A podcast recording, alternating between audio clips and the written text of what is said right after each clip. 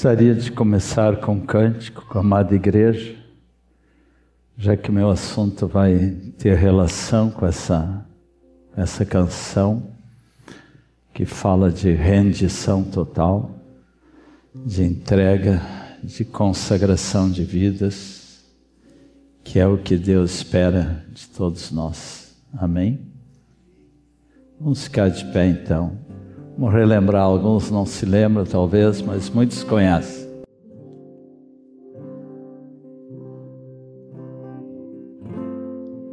Eis-me aqui, Senhor, venho me render. Eis-me aqui, ó Deus, minha vida oferecer. Que a cruz em meio à adoração elimine o que é da velha criação. Eu sei, Senhor,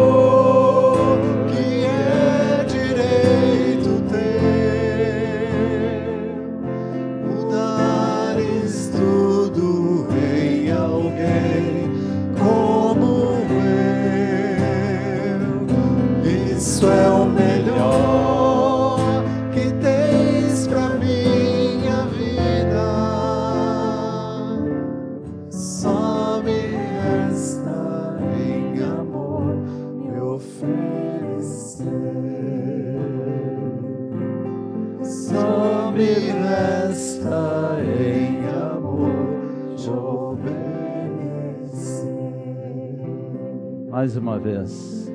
Eis-me aqui, Senhor, venho me render. Eis-me aqui, ó Deus, minha vida oferecer. Que a cruz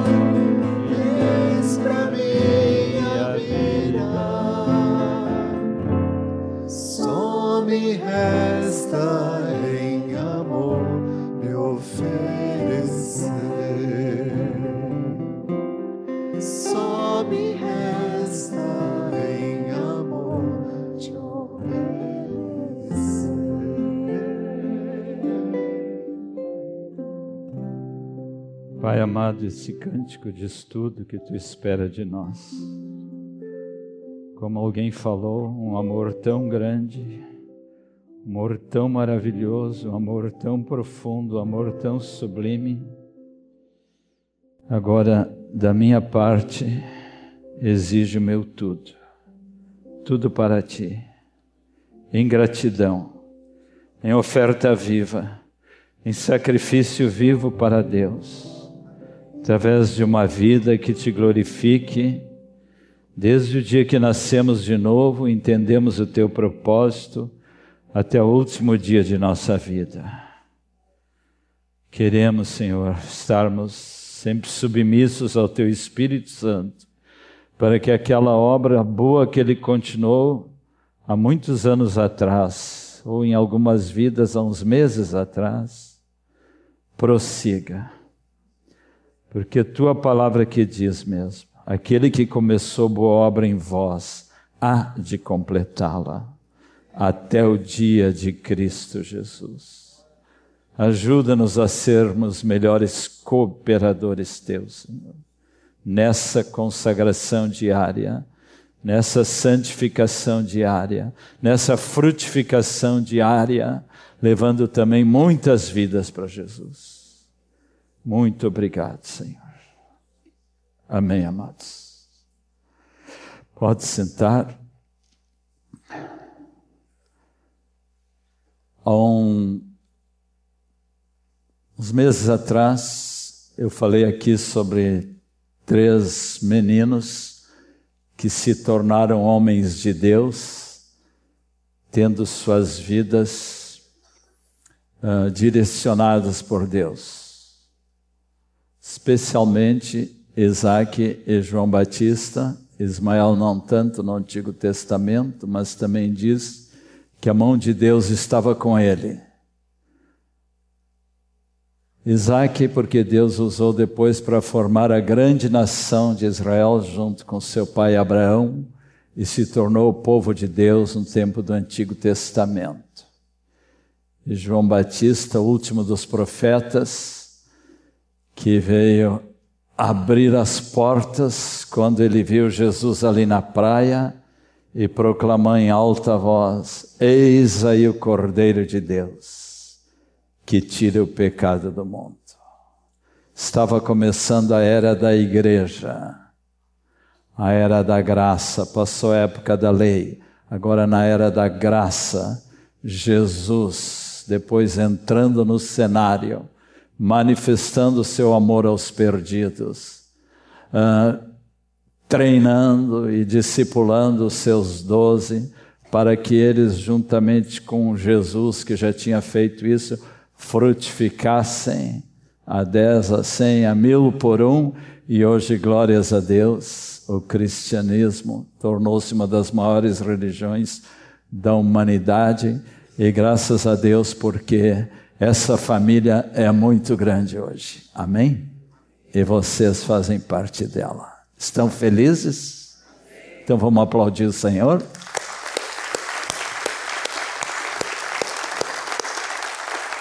Obrigado, Senhor, que nos colocaste na tua família. Assim como falei de três homens naquela vez, eu queria falar hoje sobre três mulheres. Mulheres assim de valor, de muito valor. E que deveriam receber menções honrosas, como se diz, né? Aliás, Salomão já nos deu esse exemplo, a nós que somos filhos, né? Tem um relato bíblico lá em 1 Reis 2,19, que diz que o rei Salomão se levantou para receber sua mãe. Olha que ele era um rei muito importante, a mãe é que devia curvar-se diante dele. A mãe é que devia ter permissão para ter uma audiência com o rei. Naquela época havia muita pompa e circunstância. Mas ele soube honrar a sua mãe, inclinou-se diante dela, depois se assentou no seu trono e olha o que ele fez. Mandou que trouxesse um trono para sua mãe e se assentou à sua direita. boa prática para nós que somos filhos, né? Sabermos honrar nossa mãe, sabermos honrar nossos pais, sabermos honrar todos os velhos, os pastores, professores, os patrões, todos aqueles que são uma autoridade espiritual na nossa vida, porque eles são ministros de Deus para o nosso bem. Amém? Não é assim que diz em Romanos 13? Por que, que eu digo menções honrosas? Porque vemos por toda a Bíblia mulheres se dedicando num serviço rendido, totalmente rendido, incondicional, sem reservas para Deus. Apenas alguns exemplos. Durante o tempo de Jesus, em Mateus 27, 55, está escrito que estavam ali muitas mulheres observando de longe, eram as que vinham seguindo a Jesus desde a Galiléia para o servirem. Lucas 8 nos dá mais uma uma palavra com respeito à participação das mulheres no reino de Deus e servindo ao seu amado Jesus, ali no capítulo 8, quando diz que Jesus ia de cidade em cidade pregando e anunciando o evangelho do reino e os doze iam com ele. Também algumas mulheres que haviam sido curadas de espíritos malignos e de enfermidades Maria, chamada Madalena, da qual saíram sete demônios, Joana, mulher de Cusa, procurador de Herodes, Susana e muitas outras, agora detalhe, as quais lhe prestavam assistência com os seus bens.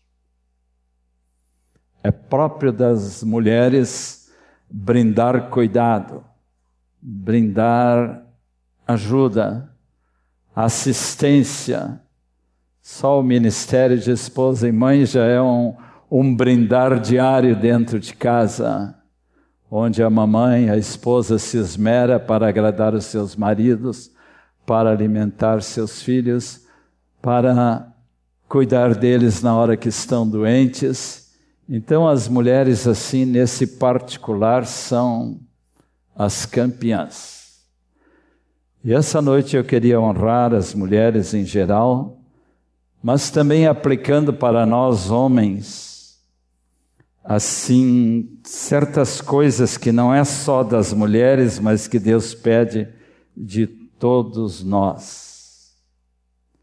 As mulheres foram na Bíblia muito privilegiadas por Deus, especialmente depois na era da graça foram muito privilegiadas.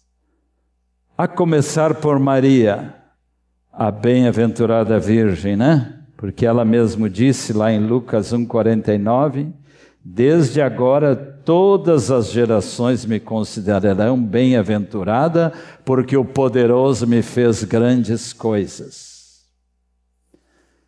Então, como Deus dignificou tornou digna, tornou valiosa aquela mulher e, por consequência, todas as demais depois de Maria, no sentido assim de exaltá-la na importância da sua tarefa de esposa, de mãe, de discípula de Cristo.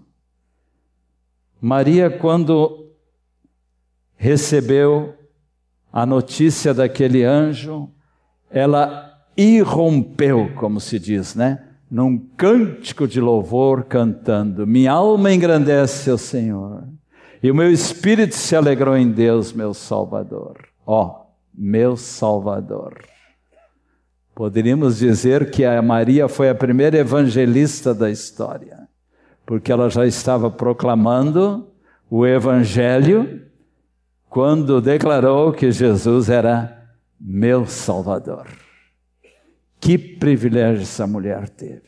Como Deus honrou aquela simples e humilde virgem lá de um canto de Israel, colocando-a em prominência. Claro que não podemos fazer como alguns fazem, né? Dizer que ela é a mãe de Deus, que ela é a Nossa Senhora, que ela é a medianeira de todas as graças, aí já é um exagero. Mas coloquemos Maria na sua devida posição honrosa, linda, maravilhosa, em que Deus a colocou também como modelo para todas as mulheres. Todas as gerações me considerarão bem-aventurada. Vocês se lembram também que foram duas mulheres que tiveram o privilégio de verem Cristo ressuscitado. Podia ter sido os homens, né? Eles estavam lá, recolhidos num, num quarto fechado. E elas estavam ali à beira da sepultura. E quando o anjo, o anjo abre aquela pedra que estava te, tapando o sepulcro, as duas tiveram aquele privilégio, ficaram maravilhadas. Uma se virou achando que era o jardineiro que estava atrás dela, e ele chamou Maria, ela olhou para trás, Rabone, meu mestre. E aí as duas, tem dois relatos aqui, depois fala que eram duas, foram correndo a anunciar que o Salvador tinha ressuscitado. Amém? Que privilégio, né, amados? Elas foram as primeiras. Mais uma maneira de Deus honrá-las, né? Através do que elas fizerem, muitos creram, passaram a crer que Jesus tinha ressuscitado. A mulher samaritana também é citada na Bíblia, em João 4, que quando ali junto ao poço, ela viu que aquele estranho começou até a pedir água para ela, e ele revelou os pecados dela, de como ela necessitava ser salva, ser transformada, ser liberta. E aí então ela reconheceu e disse: Vejo que tu és profeta. E depois que Jesus saiu dali, ela foi correndo para a cidade e diz que toda a cidade creu naquilo que a mulher tinha visto e contado para eles. Mais uma evangelista na história. Então, amados irmãos, amadas irmãs, nós temos assim que aprender também com as mulheres. Os homens podem dizer amém? Está fraco. Podem mesmo? Diante dessas evidências, né? bom é ter uma esposa carinhosa, bom é ter um, uma mamãe que cuida e cuidou e continua cuidando dos filhos, e depois, quando é vovó, dos netinhos. Né? Realmente, nós podemos aprender muito com as mulheres. Parece haver nelas analisando, eu não sou nenhum psicólogo, mas assim pela própria palavra, pelo Espírito Santo, se percebem que elas parecem ter uma sensibilidade maior ao amor de Cristo.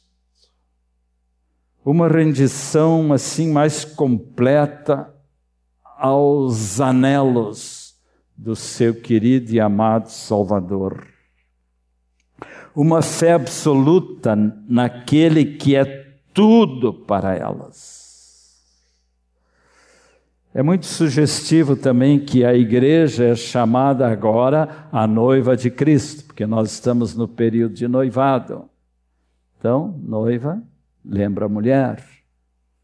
A igreja é comparada à esposa, Cristo é o esposo, não é? Um dia seremos casados eternamente com Ele quando estivermos participando, quando formos aqui fora deste mundo, das bodas do Cordeiro, e aí esse casamento de Cristo e a sua igreja estará sendo assim oficializado, vamos dizer. Mas agora já estamos unidos com Ele. Queria mencionar, além dessas em geral que eu estou mencionado, e me deter mais especificamente, Agora eu pediria que o nosso moço ali do projetor projetasse o texto de Mateus 15, 21 a 28. Para nós aprendermos algo mais, um texto bastante conhecido de todos nós, desta chamada mulher cananeia, ou como está no outro trecho de Marcos 7. Interessante que, estudando assim a Bíblia e comparando a harmonia dos evangelhos, a gente percebe que Mateus, Marcos, Lucas e João, às vezes contam as mesmas histórias, eventos na vida de Cristo, especialmente os três primeiros, Mateus, Marcos, Lucas e através deles, nos diferentes textos da mesma história, há um enxerto a mais, há uma colocação a mais. E essas atitudes dessas mulheres, e falando desta cananeia, pode ir botando todo o texto, dá para botar todo? Não? Então, os irmãos podem lendo comigo. Eis que uma mulher cananeia, que viera daquelas regiões, clamava: Senhor, filho de Davi, tem compaixão de mim. Minha filha está horrivelmente endemoniada. Ele, porém, não lhe respondeu palavra, e os seus discípulos, aproximando-se, rogaram-lhe: Despede-a, pois vem clamando atrás de nós. Mas Jesus respondeu: Não fui enviado senão as ovelhas perdidas da casa de Israel. Ela, porém, veio adorou, dizendo: Senhor, socorre-me. Então ele respondendo disse: Não é bom tomar o pão dos filhos e lançá-lo aos cachorrinhos. Ela, contudo, replicou: Sim, senhor, porém os cachorrinhos comem das migalhas que caem da mesa dos seus donos. Então lhe disse Jesus: Ó oh, mulher, grande é a tua fé, faça-se contigo como queres. E desde aquele momento sua filha ficou sã. Vamos ver o que podemos aprender desse texto para nós, homens e mulheres. No Evangelho de Marcos, essa, estudando essa harmonia dos evangelhos, diz ali que ela era uma mulher grega, em Marcos 7, 26, de origem sírio-fenícia. Então, talvez seus parentes tinham vindo da Grécia, que era um pouco mais longe, e foram morar naquelas regiões lá perto de Israel, Sírio e Fenícia. Fenícia hoje faz parte da Palestina, mas os sírios todos nós conhecemos bem, né? um país muito citado hoje que está numa uma guerra terrível. E essa mulher, deve ter chegado ali na fronteira de Israel com a Síria e ouvido falar da fama de Jesus. E também, quem sabe, tinha até se informado como, como achar Jesus. E diz no texto de Mateus 15, 21, que Jesus tinha ido até aquelas regiões de Tiro e Sidom, que são cidades quase fronteiriças com Israel. Diz no outro texto de Marcos 7, 24, que Jesus não podia ocultar-se. E um motivo que diz que não podia se ocultar, ficar escondido, porque às vezes Jesus estava cansado com tanta gente atrás dele, tanta gente procurando ajuda, cura, libertação, milhares de pessoas o seguiram. Ele estava super atarefado, especialmente naqueles três anos e meio de ministério, e diz aqui, lá no texto de Marcos, que ele não podia ocultar-se porque esta mulher, esta que estamos falando, veio e se ajoelhou aos pés dele. Então, um dos motivos que ele não podia se ocultar também foi por causa desta mulher aí, que devia ser uma das mais insistentes, eu quase diria uma chata. De tanto incomodar, os discípulos também não gostaram daquilo, não é? Mas essa mulher, ela tinha algo muito profundo gerado pelo Espírito de Deus na vida dela. Ela tinha uma ânsia de conhecer Jesus. Provavelmente era uma idólatra que adorava ídolos, como eram os povos que não eram do povo de Israel naquela época, não é? Nessa ânsia, nessa vontade de conhecer aquele que estava fazendo tantas curas e milagres, ela foi se aproximando dele em desespero desesperada, porque diz o texto aqui que a sua filhinha estava horrivelmente endemoniada, de certo aquele tipo que babava, rolava pelo chão, não sei o que que era, a Bíblia não diz detalhes, mas a situação dessa filhinha era eh, desesperadora. Um texto diz que era filha, outra fala em filhinha. Eu entendo então que era uma criança menorzinha, porque diz filhinha. Quem sabe ali pelos seus seis anos, e esta mãe estava clamando pela libertação daquela criança. E no fundo também ela queria, ela queria Jesus. O brado que ela disse ali quando nós lemos há pouco, socorre-me, diz tudo. E outra coisa diz em Mateus 25, quando ela disse socorre-me e ficou cara a cara à frente com Jesus, diz aqui que ela o adorou. Irmãos queridos, essa mulher estava reconhecendo quem era ele. Vocês não acham? O adorou. Obviamente já estava acontecendo uma linda obra de Deus no coração dela.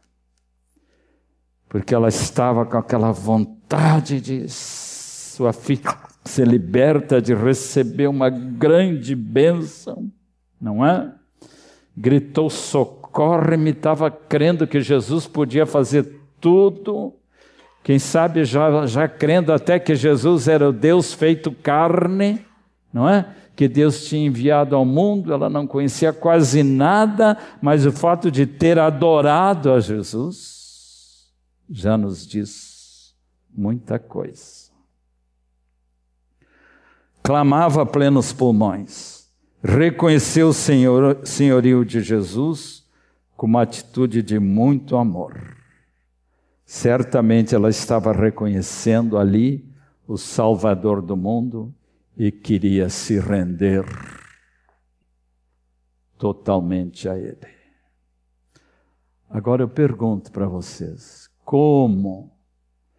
Como é que Jesus não iria atender um pedido assim proveniente de uma mãe, de um coração aflito e sem esperança? Como não iria socorrer aquela criança, aquela mãe desesperada? Agora, pasmem, como se diz. Olha o que Jesus disse para ela. Já leu? Bota de novo ali. Versículo 26. Não é bom tomar o pão dos filhos e lançá-lo aos cachorrinhos. Uau, eu digo. Uau! Se você fosse essa mãe, o que você ia pensar? Ia fugir correndo? Esse homem não quer me atender? Totalmente frustrada. Embora eu que estava depositando tanta fé nele. Eu queria ter visto a cara daquela mulher naquela hora. Como é que ela se sentiu? Como é que ela ficou? Não é? Perplexa, magoada abalada por aquela resposta tão fria de Jesus. Mas Jesus disse isso mesmo, Mateus. Será que você não te enganou quando escreveu isso aí? Não, Mateus. É que tem uma lição muito interessante através dessa palavra tão dura neste momento aqui, como nós estamos vendo. Alguns acham pelo que estudei sobre isso, que Jesus falou em tom brincalhão e amoroso ao mesmo tempo. Sei. Mas o que ele estava dizendo era uma coisa muito grave, muito séria, muito importante, uma verdade nua e crua, pois ele mesmo já tinha dito, nós lemos um pouquinho antes, que ele tinha vindo só para os perdidos da casa de Israel. Quer dizer, pagão não tem vez. E ela era uma pagã, ela era uma idólatra. E Jesus disse que a prioridade número um do seu ministério, esse, era de levar a salvação ao seu povo, principalmente ao seu povo. E quando Jesus citou que não é bom lançar uh, o pão e lançá-lo aos cachorrinhos, eu penso que ele até estava usando um dito infeliz que os próprios judeus orgulhosos e racistas do seu tempo, eles ficaram muito orgulhosos da sua religião verdadeira, a primeira nação monoteísta da terra, que não era politeísta, que não adorava muitos ídolos, mas que conhecia o Deus verdadeiro, revelado desde Adão e Eva. Então eles caíram num orgulho religioso muito grave ao ponto de considerar todos os não-judeus como pagãos desprezíveis e desprezados por Deus e comparado a cachorros. Eles insultavam os pagãos esses que não tinham a revelação do, do propósito de Deus, que não entendiam que já no Antigo Testamento Deus já estava de olho nas nações perdidas, porque mesmo que teve, teve que escolher um povo, ele quis marcar aquele povo com a sua presença para que Israel se tornasse o seu porta-voz na, na história. Hoje esse povo somos nós, a igreja. E graças a Deus que a igreja é composta hoje, né, de todos os povos, raças, tribos e nações, manifestando na sua própria essência que na igreja nós não podemos cometer esse pecado de orgulho religioso e fazer acepção de pessoas. Os ímpios que se ralem, eu fui salvo, vou para o céu. Que atitude horrível, né? Que Deus nos livre de nessa direção que os israelitas foram. Mas, irmãos, eu entendo que quando Jesus disse isso, que não é bom tomar o pão dos filhos e lançá-lo aos cachorrinhos, ainda que comparasse aquela mulher com uma cachorrinha, que ela podia ter ficado terrivelmente ofendida, mas eu entendo que Jesus estava querendo ao mesmo tempo fazer que essa mulher descobrisse algo novo que ela não conhecia. Ah, como que testando a sua fé se ela de fato estava querendo conhecê-lo e o seu poder de salvação e de libertação. Agora, uma coisa que nos deixa também maravilhados foi a resposta dela, né? Bota ali, querido. Sim, Senhor. Porém, os cachorrinhos comem das migalhas que caem da mesa de seus donos. Não importa que eu sou uma cachorrinha, mas se tu me der umas migalhinhas, eu também aceito. Uau! Digo outra vez. O próprio Jesus ficou surpreendido com essa resposta. Eu até diria que tirada genial, né, mocinho? Que tirada genial dessa mulher. Que sabedoria dada pelo Espírito Santo naquela, naquela hora. E o que denota isso? Uma mulher quebrantada, uma mulher que já estava sendo tratada pelo Espírito Santo. Não conhecia certamente que Jesus disse: Bem-aventurados os humildes, porque essa é a primeira das coisas que tem que acontecer quando a gente vai se render a Cristo, porque deles é o reino dos céus. Então, essa mulher manifestou essa atitude de humildade tão linda, tão profunda, de quebrantamento, de esperança e de uma fé total, absoluta que Jesus. Não sei se ela reconheceu isso, mas imagino que sim, que ele era o Deus feito carne e que tudo é possível aquele que crê em Deus e no seu Filho Jesus. Amém? Mais alto. Glória a Deus. Gostei. Todos os pastores gostam de um retorno de vez em quando, né? da congregação. Não para saber se está agradando, né? Mas porque, afinal, é a palavra de Deus que está sendo trazida e edifica tanto as nossas vidas. E olhem a linda resposta de Jesus. Bota mais um pouquinho. Ó oh, mulher, grande é a tua fé. Ó oh, mulher, grande é a tua fé. Jesus não esperava essa, né? Não sei. Mas como homem, talvez não. Faça-se contigo como tu queres. Desde aquele momento a sua filha ficou sã.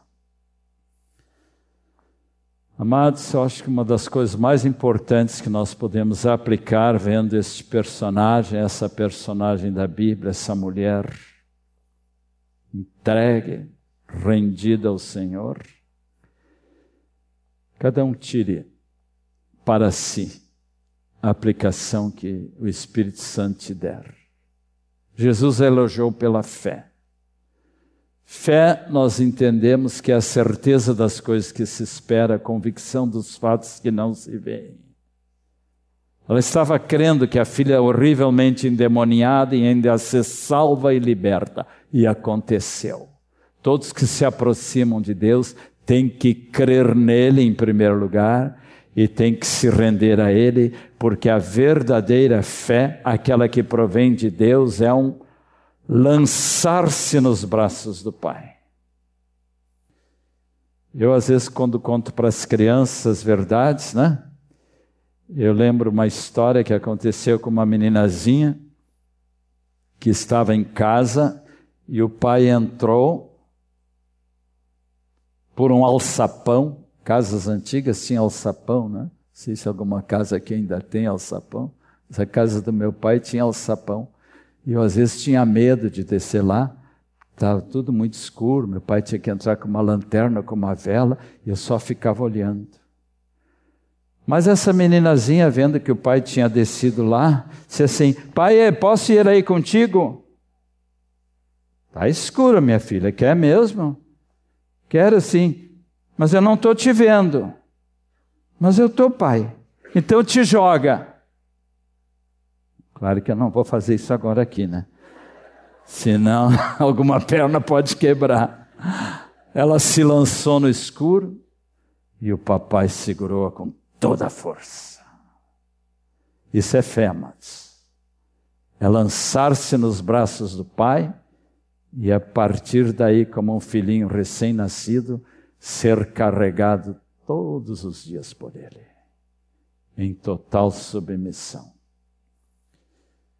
Eu aprendi isso cedo, porque me converti aos 13 anos e tenho caminhado com Jesus desde então fé, humildade, vida quebrantada, cheia de esperança. Tire cada um as lições para si do que podemos aprender com essa querida irmã. Lucas 7,36, eu falei que ia falar de três mulheres, né? Rendidas. A mulher pecadora, pode botar lá, querido. A mulher pecadora.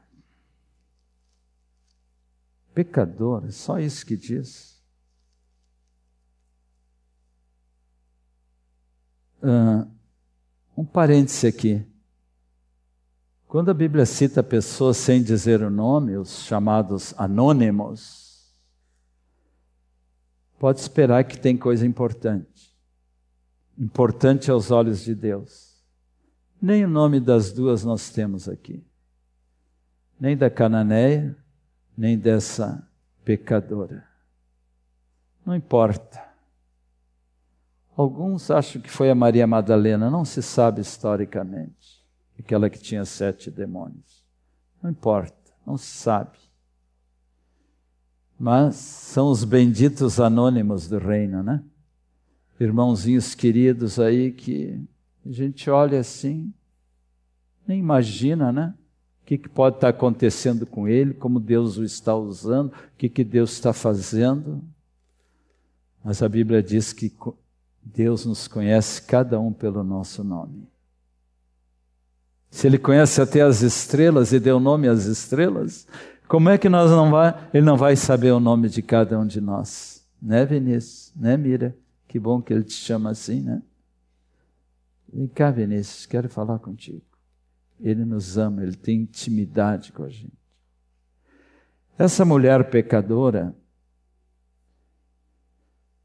fala que ela ungiu os pés de Jesus. Convidou um dos fariseus para que fosse jantar com ele. Jesus, entrando na casa do fariseu, tomou lugar à mesa. E eis que uma mulher da cidade pecadora, sabendo que ele estava à mesa na casa do fariseu, levantou um vaso de alabastro com unguento. Para aqui um pouquinho. Provavelmente, irmãos, essa mulher era uma meretriz que vivia dessa, entre aspas, profissão. Não sei como ela teve a audácia de entrar naquele jantar lá. Mas olha o que ela levava consigo um vaso de alabastro com unguento. Esse unguento era um perfume caríssimo. E no meio de toda aquela gente importante, onde Jesus estava jantando, ela penetrou, imagino, se esgueirando assim, né? Sem ninguém notar, se esgueirando entre os convidados, trazendo esse lindo vaso de alabastro. E o versículo 38 diz que, estando por detrás de Jesus, ajoelhando-se, chorando, regava os pés de Jesus com suas lágrimas. Pode imaginar uma cascata de lágrimas? Devia ser muita, né? Devia chorar muito. Essa mulher estava profundamente arrependida. Essa mulher não aguentava mais o tipo de vida que ela levava comercializando seu próprio corpo. Essas coisas nojentas, ela não aguentava mais. E já movida por Deus, profeticamente já trazendo esse vaso de alabastro, esse perfume caríssimo para derramar sobre Jesus, diz aqui, eu quero que vocês eh, prestem atenção nos verbos, versículo 38, ah, aqui mesmo. Regava, enxugava com os cabelos, beijava os pés e os ungia com unguento, perfume regava com as lágrimas, devia ter chorado um montão, né? Secava com seus próprios cabelos, beijava os pés e perfumava com unguento. Ela estava reconhecendo que Jesus era um homem muito superior aos outros. Ela já estava tendo uma revelação dada ali pelo Espírito Santo de que ele era o Senhor e Salvador. E ela necessitava tremendamente de ter encontro com ele. Então, esses quatro verbos aí são quatro manifestações de uma devoção de amor, eu chamo assim, uma devoção de amor muito intensa. E esta atitude dela tocou profundamente o coração do nosso Jesus, que falou no meio da festa, versículos 44, vamos dar um pulinho ali, versículos 44 a 46, olha o que Jesus diz. Perdoados. Ó, oh, vês essa mulher? Disse a Simão: Entrei em tua casa e não me deste água para os pés esta, porém, regou meus pés com lágrimas e enxugou com seus cabelos. Continua. Não me deste ósculo, não me deram nem um beijo. Entretanto, ela diz que, não entrei, que eu entrei aqui, não cessa de me beijar os pés. E aí? Não me ungiste a cabeça com óleo, mas essa com bálsamo ungiu os meus pés. E aí? Por isso te digo para ela: perdoados lhe são seus muitos pecados, porque ela muito amou mas aquele a quem pouco se perdoa, pouco ama. Jesus ficou constrangido com o amor daquela mulher.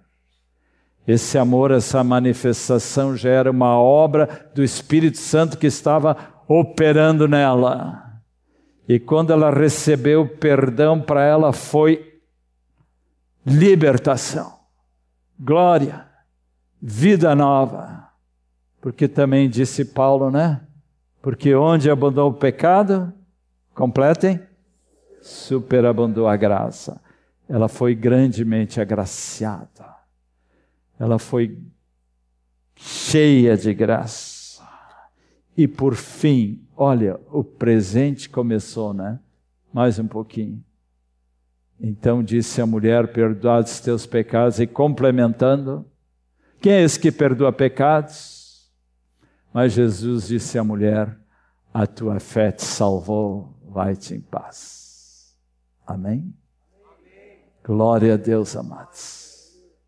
Somos salvos pela graça mediante a, a fé. Quando há uma entrega total de nossas vidas aos braços do Pai e a grande obra começa. Essa mulher aqui recebeu o pacote completo da salvação, né, amados? Se arrependeu, creu, faltou o batismo, né, mocinha? Certo, ela foi batizada logo depois, não sei. Não demorou muito, ela foi batizada. Hã? Batizada no Espírito Santo. Ali começou a salvação dela. Então, sempre que lemos essas histórias tão lindas, aplicando para nós, homens e mulheres, eu destaco algumas coisas que nós podemos aplicar hoje para as nossas vidas. Que haja em nós um profundo arrependimento, até a raiz do pecado. Já está posto o machado à raiz da árvore, disse João Batista. Então precisa ser arrancado desde as raízes, né? para florescer agora uma nova árvore frondosa, feita por Deus. Não mais com aquelas raízes apodrecidas, não mais com aqueles germes do pecado que vem lá debaixo da nossa natureza. Isso tudo tem que ser arrancado, tratado, purificado, para que haja um novo nascimento completo. E a partir disso, quando existe esse arrependimento, logo vai se manifestar também num profundo amor por Jesus. Porque ela muito amou, diz ali na palavra. Jesus ficou constrangido com a atitude de amor daquela mulher. Perdoada, salva. E aquele perfume que ela derramou aos pés de Jesus, fazendo todo aquele gesto tão maravilhoso, eu penso que aquilo representa a alma dela, a vida dela, espírito, alma e corpo, debruçados diante de Jesus, não é? Em sacrifício vivo, que é bem o que Paulo disse em Romanos 12, né? Rogo-vos, pois, a Deus que apresenteis os vossos corpos em sacrifício vivo, santo e agradável a Deus. Um amor tão grande exige de nossas vidas uma resposta muito grande também. Amém, irmãos? Mas tudo vai depender também de como é que você reconhece, recebe ou já recebeu essa graça no passado e de como agora tu estás cada vez mais, digamos assim, maravilhado com a presença de Jesus. E quanto mais você o busca nessa vida, até o fim de sua vida, você vai ter uma vida cheia de paz, servindo o Redentor. Amém? Vai-te em paz, disse Jesus para a mulher. Para outra adulta, ele disse: Vai e não peques mais. Então, maravilha as coisas que Jesus faz. Mais um pouquinho, vamos falar da terceira mulher, que se chama, essa aqui tem nome, bem citado na Bíblia, em João 12, 1 a 8. Pode colocar, querido. É Maria de Betânia. Betânia era uma pequena cidadezinha, alguns quilômetros de Jerusalém. Desta mulher aqui nós sabemos mais um pouco. As outras, as outras eram benditas anônimas mas que marcaram a vida de Jesus com as suas atitudes. Esta sabemos que essa Maria de Betânia era irmã da Marta e do Lázaro, a quem Jesus ressuscitou. Era uma família muito amada por Jesus, o qual ele visitava eventualmente. Essa aí diz lá em Lucas, no outro evangelho, que ela gostava de se assentar aos pés de Jesus para ouvi-lo, enquanto Marta servia. E essa Maria que ouviu Jesus dizer para ela, falando para Marta, Maria, a tua irmã, escolheu a melhor parte. Vamos ler o trecho. Vai colocando. Dois. Deram, pois, ali uma ceia, Marta servia, sendo Lázaro um dos que estavam com ele à mesa. Então, Maria tomando uma libra de bálsamo de nardo puro, ó, aqui começa. Que começa a oferta de amor dela. Essa história de Maria de Betânia tem muita semelhança com a que acabamos de falar antes. Né?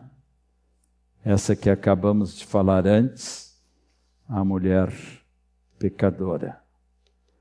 Então ela também pegou um bálsamo, uma libra, não sei quanto era isso, de nardo puro, muito precioso, ungiu os pés de Jesus e enxugou com seus cabelos, e encheu-se toda a casa com perfume do bálsamo. Num outro texto no Evangelista Paralelo, diz também que ela derramou sobre a cabeça de Jesus, quase que fazendo um banho completo. Aqui nesse texto não diz, né? que fala só dos pés, mas num outro texto diz que ela também derramou sobre a cabeça de Jesus. Está em Marcos 14, versículo 3. Então, ungiu a cabeça ungiu os pés de Jesus e logo foi criticada por isso. Mas Judas, seus discípulos, disse: tinha que ser Judas, né? Por que não se vendeu esse perfume por 300 denários e não se deu aos pobres? Isso disse não porque ele tivesse cuidado dos pobres, mas que era ladrão e tendo a bolsa tirava o que nela se lançava. Jesus, entretanto, disse: Deixa, que ela guarde isso para o dia em que me embalsamarem. Olha só. Porque os pobres sempre os tendes convosco comigo, mas a mim nem sempre me tendes. Então eu entendo que quando essa mulher estava ungindo a cabeça e os pés de Jesus, imagino que aquela água correu, aquele óleo correu sobre o seu corpo todo, né? Ficou molhado, gastou bastante daquele perfume caríssimo Jesus disse essa palavra muito interessante em Marcos 14, 3, que é outro evangelho paralelo, diz que ela fez o que pôde, ou o que devia ter feito.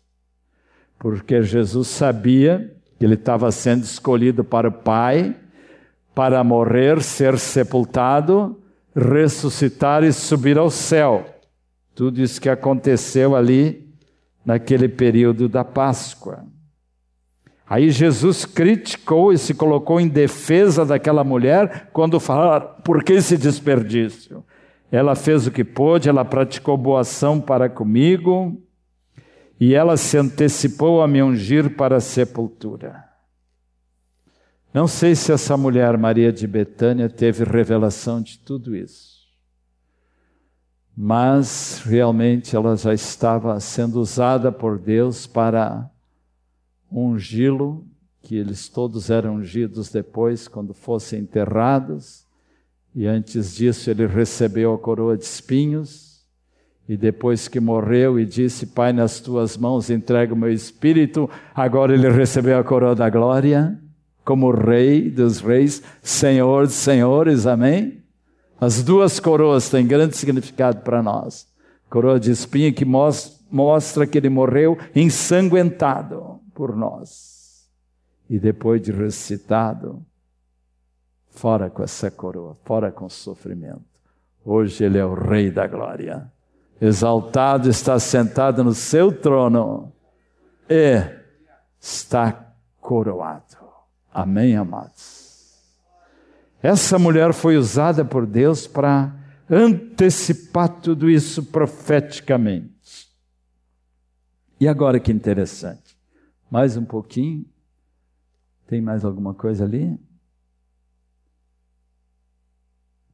Não, isso já é outra história. Mas no outro texto paralelo, em 26, 13, 26, 13, Mateus, né? diz uma coisa muito bonita. Depois que esse perfume foi derramado sobre o seu corpo. Em verdade vos digo, onde for pregado este evangelho em todo o mundo, será também o que ela contado que ela fez para a memória sua. Amém? E aqui estou eu contando para vocês, né? Às oito e cinco da noite, do dia 22 de julho de 2018, mais uma vez aqui no Camar, relembrando uma das mais lindas histórias da Bíblia e uma das mais lindas manifestações do amor de Deus através de uma irmã totalmente rendida ao Senhor. Estamos aprendendo com as mulheres? Amém? As mulheres também, né? Porque aqui estão, estamos falando de mulheres dignas de serem imitadas, seguindo seu exemplo de consagração, de rendição total, sem reservas, não é? Cada uma muito especial aos olhos do Senhor, assim como Ele espera que cada um de nós sejamos. Então, resumindo rapidamente, a mulher cananeia, a primeira que eu falei, me impressiona por sua fé em Cristo, sua dependência, sua certeza que iria ser atendida como foi. Ó oh, mulher, grande a tua fé. A pecadora arrependida, segundo o que eu comentei, pelo muito amor que ela manifestou a Jesus, vivendo então para ele, certamente, a Bíblia não fala mais dela, numa vida de santidade e consagração. E essa Maria de Betânia, por seu gesto de extravagância, eu chamo assim, demonstrando também sua entrega total ao seu amado Jesus, vivendo sem reservas para ele. Você já fez algo extravagante para ele? Cada um se examine, né? Muitas vezes nós somos muito acomodados, resistimos até quando nos convidam para ver uma reunião do grupo ou da igreja reunida, colocamos obstáculos, tendemos a ficar em casa, na nossa zona de conforto. Que Deus possa tocar nos nossos corações para que cada um de nós possa estar permanentemente com a vida de fato consagrada ao Senhor. E não medindo esforços para evangelizar, para visitar os pobres nas favelas, para visitar os encarcerados nas prisões para visitar os enfermos nos hospitais, para entrar pelas becos e vielas deste mundo, quem sabe até se meter no meio de uma cracolândia, como alguns irmãos estão fazendo, para arrancar aqueles miseráveis daquela podridão. Depende de cada um agora, da tua disposição. Estamos orando para que Deus levante entre os jovens essa geração que Deus está erguendo entre nós. Pessoas assim que não medem esforços para levar muitos para Cristo. Hoje Jesus está esperando por aqueles que entregam tudo para Ele para receber tudo dele. Amém? Entregam tudo para Ele para receber tudo que Ele tem para ti. Eu creio, pelo que vejo aqui, que a maioria de vocês já entregaram suas vidas a Jesus de verdade, mas volta e meia hão de concordar comigo, mesmo eu nessa idade, precisamos sempre de uma nova purificação, de um renovo, de um novo enchimento do Espírito, como nos falava o Felipe Merker aqui domingo passado, numa pregação que marcou muitas vidas, não é? Precisamos nos limpar do pó deste mundo. Pedro pediu para que Jesus o limpasse de, de alto a baixo, mas Jesus disse para ele: aquele que já está limpo só precisa lavar os pés. Nós já estamos limpos, amém? Mas de vez em quando a poeira do mundo nos, nos atinge, né? Assim como pegamos nos sapatos e na roupa, precisamos fazer uma limpeza. Mesma coisa na nossa alma. Devemos continuamente buscar o Senhor todas as manhãs em oração, rendendo a nossa vida, tendo prazer de fazer isso entregando todos os dias a nossa vida para Deus, nos libertando de qualquer coisa que seja nos impedido de fluir no Espírito, como cantamos no início, né, aqui. Então, quero, encerrando essa palavra, contar uma ilustração de um autor que eu gosto muito de ler, F.B. Meyer. Viveu no século passado e trouxe meditações, palavras muito profundas para a igreja daquela época.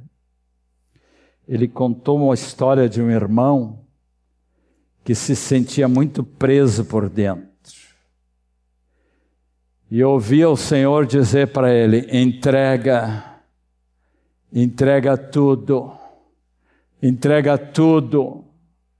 Há coisas no teu coração que precisam sair daí, tu tem que te render de fato. Aí sabe o que esse irmão fez? Pegou um chaveiro na mão, aqui tem o meu, ó, e ilustrou isso, como se esse chaveiro fosse a vida que ele iria entregar para Deus. E o que eu estou fazendo aqui? Tirou uma chavezinha, botou no bolso e entregou para o Senhor. Pega aí, Senhor. Senhor é o Volney. Aí o Senhor lhe perguntou: entregou tudo mesmo? Entregou tudo mesmo? Aí ele se quebrantou e disse assim: Senhor, eu ainda estou com uma coisa dentro de mim. E aí não aguentou mais quando o Senhor lhe disse: Meu filho, é tudo ou nada. Tu tem que te livrar de todas as coisas, até as mais escondidas, que possam estar em alguma gavetinha do teu coração. E aí aquele irmão se arrependeu daquele gesto infantil, chamou o Senhor entregou a chavezinha que faltava. Amém? Entenderam, né? Alguma coisa no teu coração que tu precisa largar diante do Senhor? Alguma coisa que está te prendendo por dentro? Necessariamente não precisa ser um pecado não confessado, mas pode ser também. A epístola de João que é belíssima, aquela que tem cinco capítulos, a primeira epístola. Depois de falar muito do amor, do amai-vos uns aos outros, ele encerra assim: Filhinhos, guardai-vos dos ídolos. Pode ser um ídolo bem pequenininho, que não saiu do teu interior.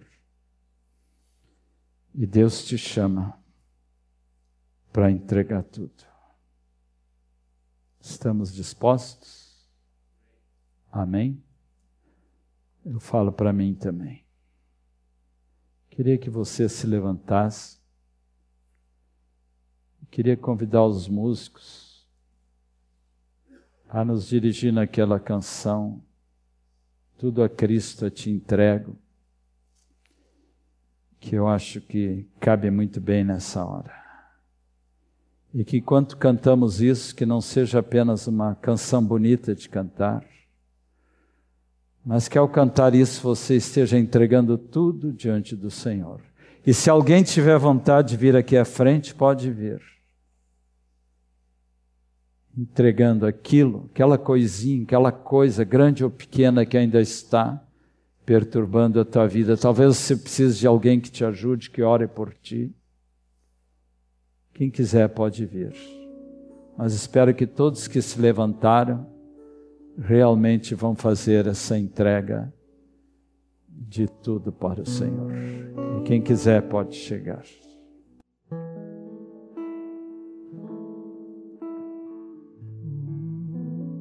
Bota lá.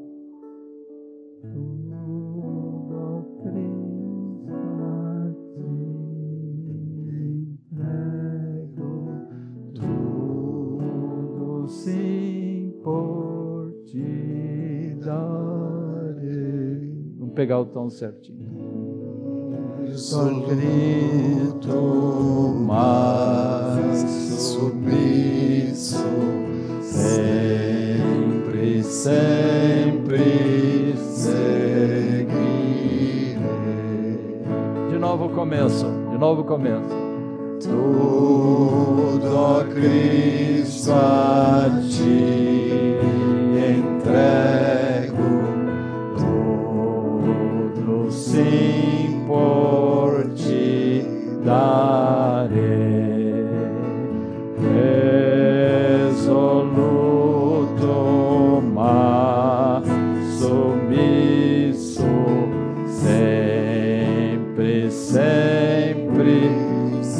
alguém que quiser vir para frente para nós orarmos por ti?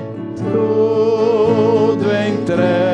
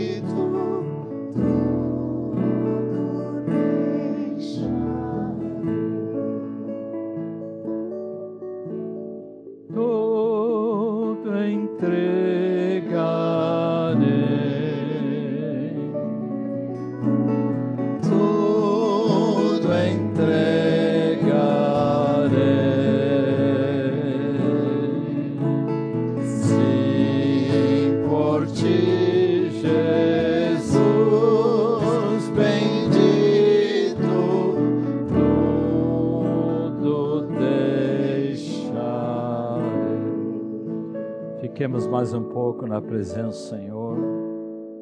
Há pessoas aqui na frente que estão sendo profundamente tocadas. Está sendo arrancada a última chave, última coisa que faltava, eles estão rendendo ao Senhor. Ó Jesus, abençoe os que vieram à frente e os que estão também de pé se consagrando mais uma vez a Ti. Continua renovando a Tua igreja, Senhor, tirando a poeira que às vezes vem sobre nós, tentando apagar o brilho de Cristo. Nós rejeitamos tudo isso, todo esse mundanismo, todas essas coisas das trevas e queremos que tu nos ajudes. Te pedir mais uma vez nessa caminhada. Renova a tua igreja na santidade, Senhor. Renova a tua igreja no compromisso contigo. Compromisso de consagração, de santificação, compromisso de frutificação. Dá-nos mais vidas, Senhor, vidas que venham a te conhecer, fazer parte da tua família, Jesus. Amém. Eis-me aqui, Senhor, venho me render. Eis-me aqui, ó Deus, minha vida oferecer. Que a cruz